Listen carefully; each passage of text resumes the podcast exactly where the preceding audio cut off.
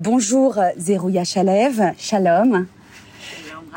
Nous sommes très heureux de vous rencontrer pour RCJ à l'occasion de l'apparition de votre nouveau roman. Il s'intitule Stupeur il est publié aux éditions Gallimard dans la collection du monde entier. Un mot rapide pour vous présenter à ceux de nos auditeurs qui ne vous connaîtraient pas encore.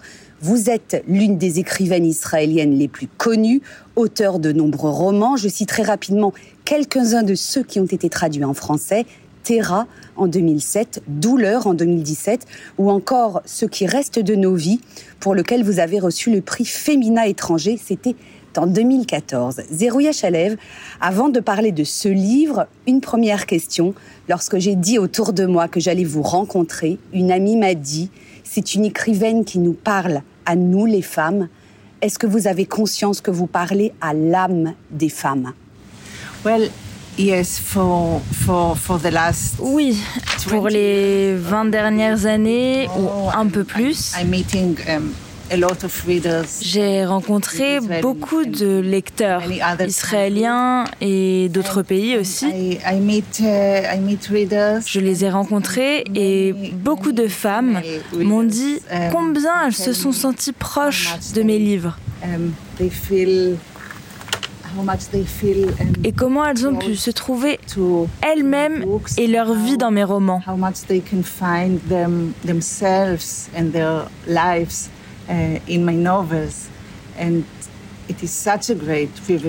C'est un grand privilège d'entendre ça. Uh, Mais je l'entends aussi euh, d'hommes de temps en temps.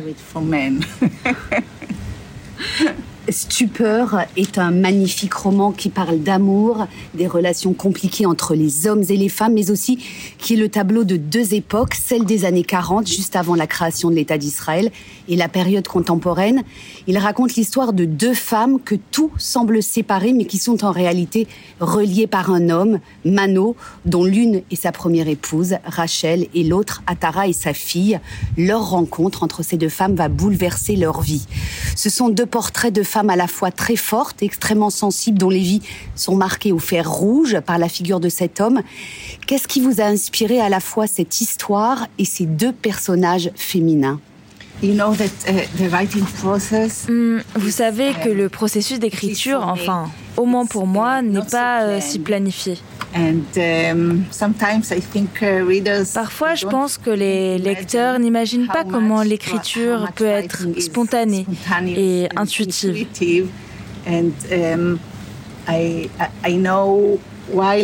Je sais que quand j'écris, je me révèle l'histoire, comme dans une lecture en fait. En fait, Rachel est juste venue à moi Um, C'était vraiment comme un dérangement.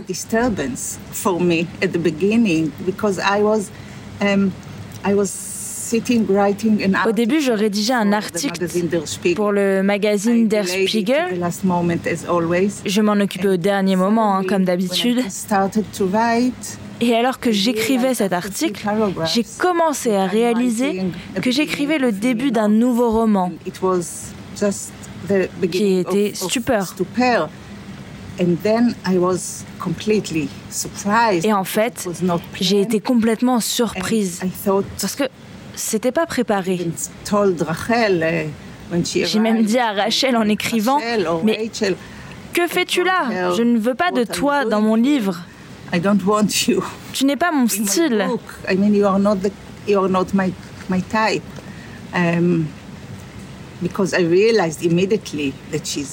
Parce qu'en fait, j'ai réalisé tout de suite qu'elle était vraiment fanatique, extrémiste, et qu'elle appartenait à l'organisation Lehi, qui est une organisation très controversée à l'époque. Um,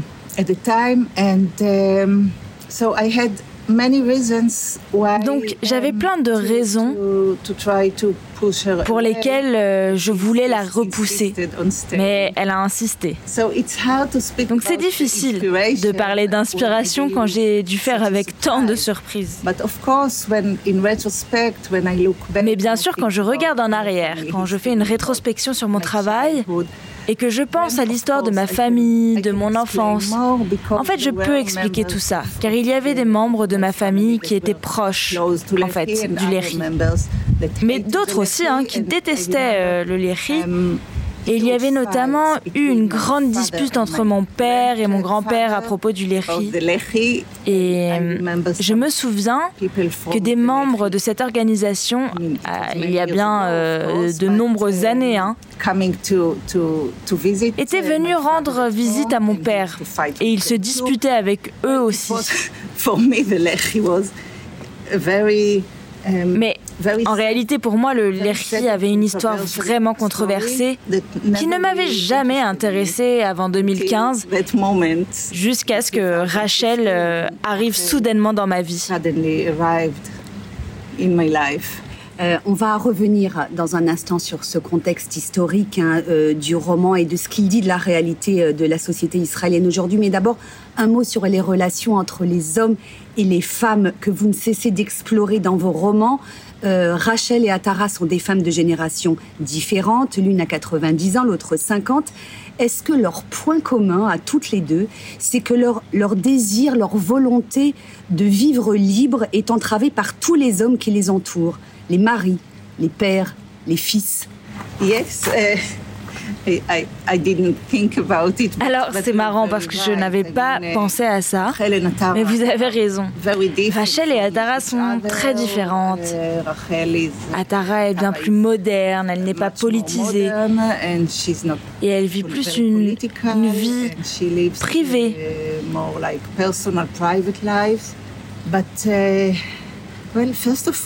Mais en fait, avant tout, elles ont en commun un traumatisme un traumatisme principalement causé par, euh, par le même homme en fait. Et cela les rapproche. Et oui, vous avez raison, elles sont toutes les deux très fortes, entourées d'hommes qui essayent de leur dire quoi faire, quoi penser, ce qu'elles refusent. Mais ce n'est pas toujours facile. Alors au cœur de cette histoire, il y a le personnage de Mano, un éminent universitaire qui a été comme Rachel combattant au sein du Léry, euh, vous venez d'en parler, un groupe de résistance sioniste qui s'est battu contre les Anglais euh, euh, pendant la guerre d'indépendance du pays et qui a été très longtemps ignoré par l'histoire officielle du pays. Et ça reste, vous l'avez rappelé, encore aujourd'hui un sujet de, controverse. Euh, qui étaient pour vous ces combattants euh, du groupe Les Ris, qu'on appelle aussi le groupe Stern? Euh, C'était des jusqu'au boutistes, vous dites? C'était des idéalistes qui ont été déçus? Well, it's je pense que c'est un peu plus complexe car euh, la Léry a beaucoup changé aussi. Je les ai rencontrés uniquement dans les dernières années euh, de l'organisation et à cette époque, um, dans les années 1945-48. Ce qui les rendait différents des autres organisations, c'est qu'ils combattaient les Anglais.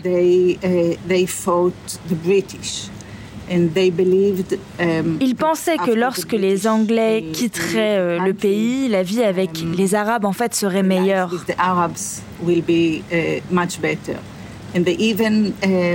Ils espéraient même que les Arabes les rejoignent dans leur guerre contre les Anglais, dans une sorte de guerre anticoloniale ou anti-impérialiste.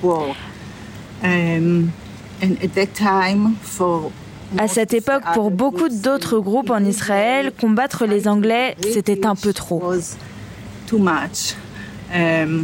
Car les Anglais avaient combattu les Allemands pendant la guerre. Mais d'un autre côté, il ne faut pas oublier euh, le contexte, à savoir que les Anglais refusaient l'entrée des survivants de l'Holocauste en Israël. Ils renvoyaient des bateaux de réfugiés quand même. Je ne veux pas les défendre hein, ni les juger. Je peux juste, en pensant à eux,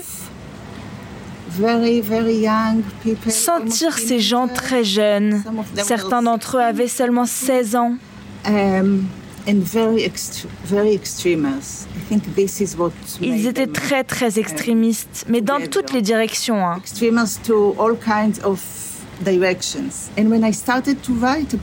Et quand j'ai commencé à écrire sur Rachel et ses amis, je voulais comprendre quelle personnalité ils avaient. Qui étaient ces différents, euh, ces différentes personnes si différentes de moi et de mes proches En fait, c'était comme un mystère de les comprendre. Ces gens dont les idées sont plus importantes que leur propre vie.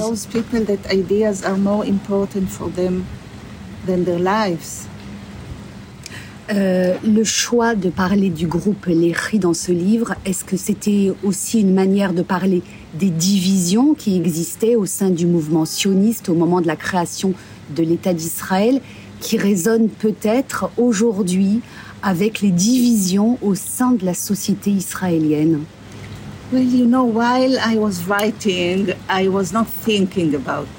Vous savez, quand j'écrivais, je ne pensais pas à tout ça. Mais quand le livre euh, a été fini et que j'ai pu un peu regarder en arrière, en fait, je me suis rendu compte que le livre reflétait les principaux conflits de la réalité israélienne, même d'aujourd'hui, entre les ultra-orthodoxes, la gauche, la droite, et bien sûr, évidemment, les Arabes israéliens, qui, ont une part importante dans le livre. Donc tout est rentré dans le livre, tout est rentré dedans. Vous ouvrez une fenêtre et tout rentre.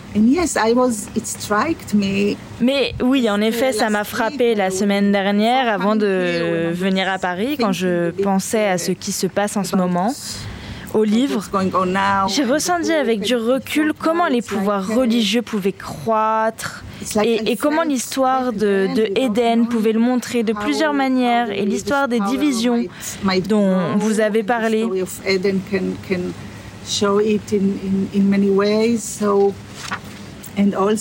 Puisqu'à l'époque, ils étaient encore plus divisés qu'aujourd'hui.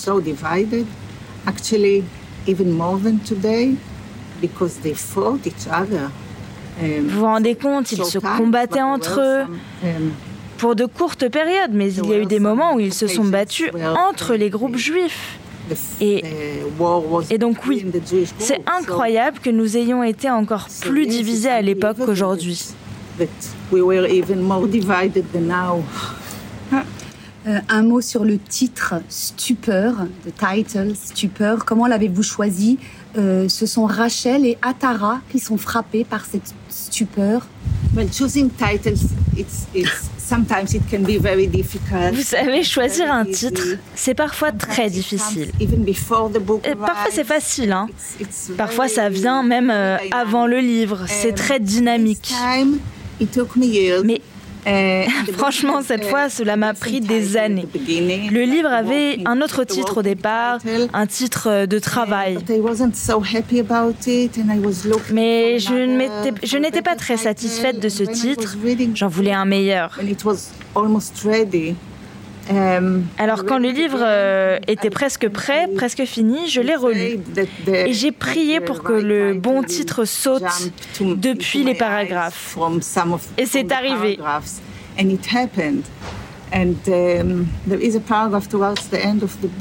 En fait, il y a un paragraphe à la fin du livre où Atara ressent qu'après ces mois, ces années de haine et de perte et de frustration et de sentiments négatifs qu'elle ressent, elle accepte soudain la réalité et elle reste avec stupeur.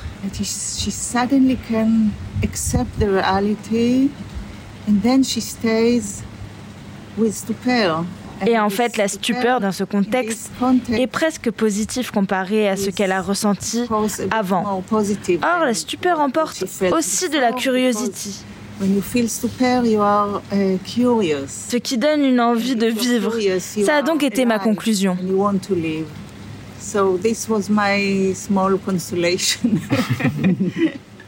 Euh, Zéro Yachalev, ce roman est aussi l'occasion pour nous, vos lecteurs, de découvrir la réalité de la vie euh, de la société israélienne. L'histoire a pour décor deux villes, Haïfa, au bord de la mer, et l'implantation de Maale Adoumim dans les territoires. Euh, parlons de cette chaleur étouffante, accablante que vous décrivez longuement. Euh, en quoi participe-t-elle de votre récit? En quoi elle influence cette histoire, cette chaleur? The heat, yes. the weather, yes. you mean Oui, c'est vrai. Coming very often. La chaleur revient souvent dans les livres et particulièrement dans le désert. The desert. And also in the, for Atara in uh, Haifa, when she become a widow, she's very hot. Yes, yes. Um, And the husband was very cold when he was Yes. alive. yes, yes, yes, you're right. Well, the heat uh. Et vous savez, la chaleur joue une part importante hein, dans la vie israélienne. because it is C'est un a pays si chaud et sec. um, so so the heat is is Donc oui, c'est vrai, la chaleur est un peu partout dans le livre et dans plein de dimensions. Atara ressent presque une fièvre, une fièvre quand Alex euh, veut aller à la Maaladoumim.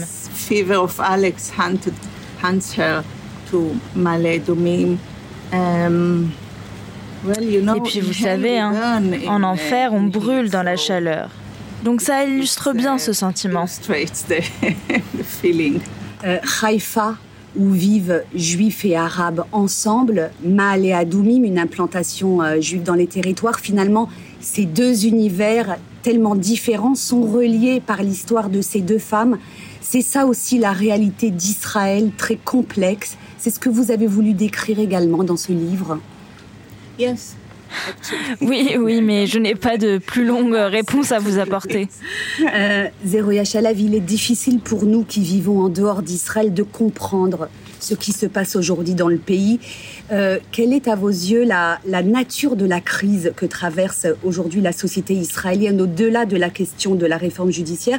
Est-ce qu'elle est liée à la question de l'identité juive, de l'identité israélienne et sioniste?